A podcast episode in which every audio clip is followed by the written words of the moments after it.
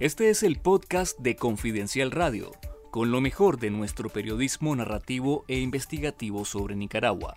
Estas son las noticias más relevantes de la jornada de hoy.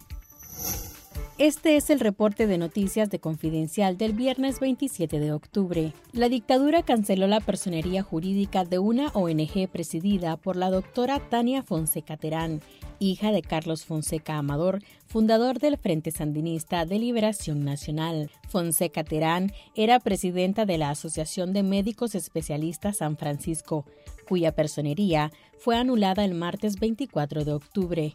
La hija de la máxima figura del FSLN se ha mostrado crítica con la actuación de Ortega y Murillo y en julio de 2018 se unió a una protesta contra la dictadura. En esa ocasión, Tania Fonseca Terán fue vista llorando y consolando a unos médicos despedidos del Estatal Hospital Escuela Oscar Danilo Rosales, Argüello de León por haber atendido a los heridos en ataques armados del gobierno en las manifestaciones de abril de ese año. De acuerdo con Médicos de León, en la clínica hay varias especialidades y subespecialidades como ginecología, obstetricia, perinatología, pediatría, cirugía, odontología, además de gastroenterólogo y nutricionista. Tania Fonseca era dueña de la propiedad en la que funciona la asociación, que ahora es confiscada por el régimen.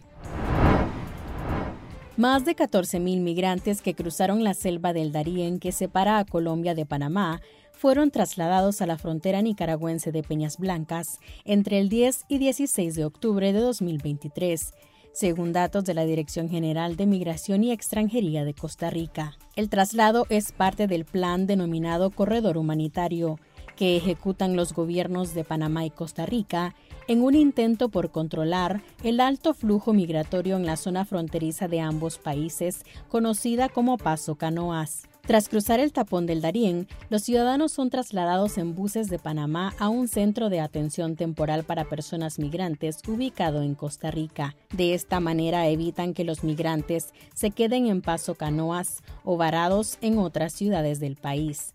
A pesar que este proyecto humanitario ya cumple su tercera semana de ejecución, el régimen de Nicaragua no se ha pronunciado al respecto. Por el contrario, cada migrante paga a la Oficina de Migración Nicaragüense unos 150 dólares por salvoconducto para transitar sin problemas por el país. Sin embargo, los migrantes han denunciado que algunos funcionarios de Nicaragua se embolsan el dinero y no les entregan el documento.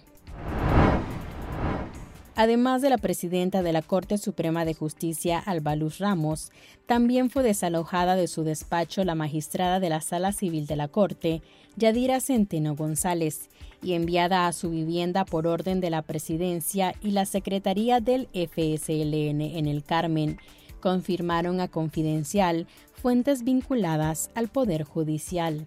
El desalojo de Centeno González ocurrió la mañana de este 26 de octubre y siguió el mismo patrón que con Ramos. Llegó la policía y la enviaron a su vivienda. Horas después se conoció que la abogada Carla Lucía Flores Centeno, hija de la magistrada, fue detenida por la policía del régimen, según fuentes del Poder Judicial. Centeno es simpatizante del Frente Sandinista y tiene más de 27 años como magistrada. Ella era la presidenta de la Sala Civil y de Familia de la Corte Suprema. Además, es coordinadora de la Circunscripción Oriental que atiende los departamentos de Masaya y Carazo.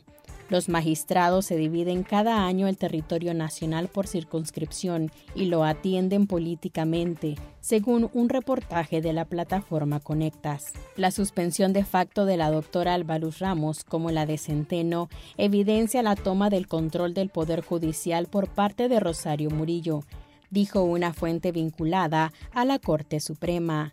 Lea los detalles en confidencial.digital.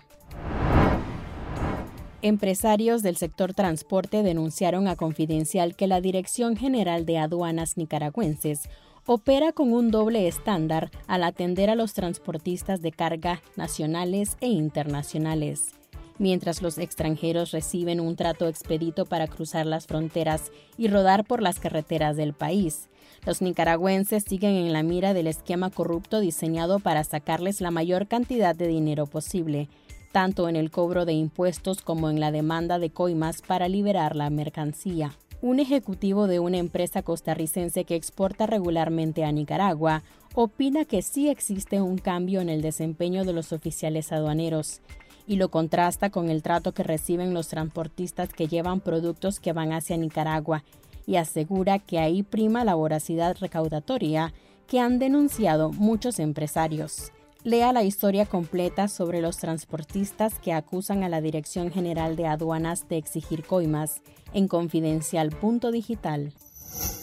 Si usted desea saber sobre lo que hay más allá de las noticias de Nicaragua, les invitamos a conectarse a confidencial.digital y suscribirte al canal de YouTube Confidencial Nica para estar conectados con la verdad.